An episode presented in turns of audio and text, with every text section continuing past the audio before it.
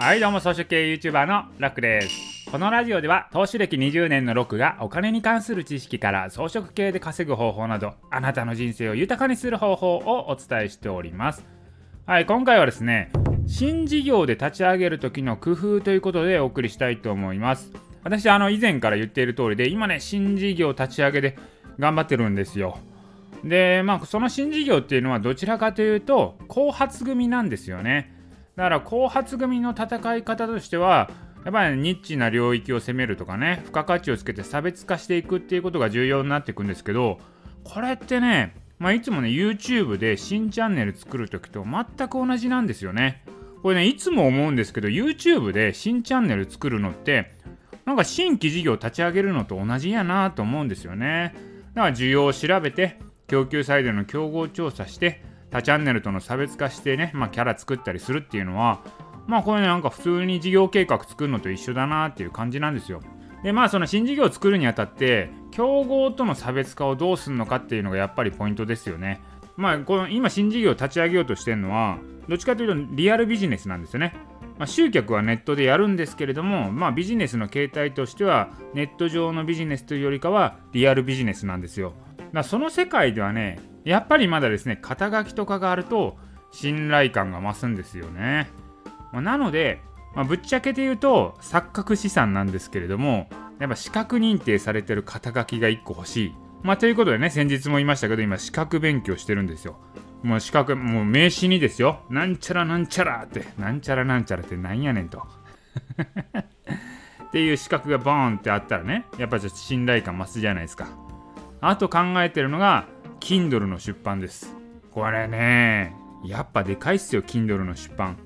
これ、Kindle だとしても、やっぱ本を出版してるとなると、それなりの信頼感が得られるんですよ。まあ、ぶっちゃけ錯覚なんですけど、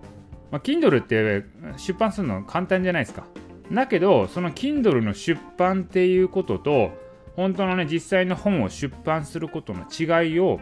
知らない人の方がほとんどなんですよ。まあ、そこがね、今のところは、あのー、リアルビジネスの中ではこう聞くとめっちゃぶっちゃけてますけどねこれ。まだリアルビジネスの中ではやっぱ肩書きですね。資格持ってるということと本を出版してますと、まあ、それだけでねやっぱ大きいですね。だからまだね新事業立ち上げてその実績がないわけじゃないですか。実績で語れないのでもうね肩書きと本だけでいくと。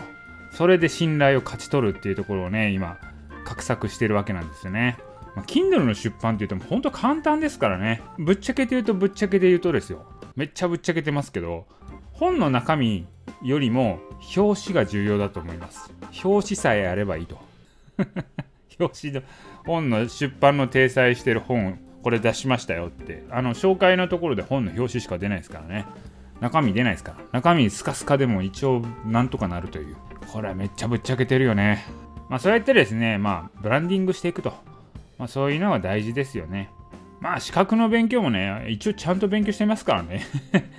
ただの肩書きとはいえ、一応テストあるわけなので、そのために勉強してますからね。ビジネスはビジネスビジネスとしてちゃんとやると。ちゃんとやった上で、錯覚したみたいな感じで、そのね、もう見た目だけですよ。そういうのも活用して、ブランディングしていくっていうのが大事ですね。まあそうやって差別化していかないといけないと思うんですよね、後発組は。まああとはそのリアルビジネスの中で、あと使えるのは、フォロワー数もやっぱ使えますね、まだ。例えばですね、フォロワー1万人いるってなった時に、まあ、SNS 何でもいいと思うんですけど、フォロワー1万人いるってなった時に、リアルビジネスに置き換えてみると、顧客リスト1万人持ってますって言うと、いや、めちゃくちゃすごいじゃないですか。フォロワー1万人にいつも音声届けてますと言ったらですよ、毎日武道館で公演やってますっていうのと同じですからね。やっぱりネットの世界ってすごいレバレッジ効いてるんで、あまりね、そのありがたみが分かってないんですけど、これをですね、リアルビジネスに持っていった瞬間、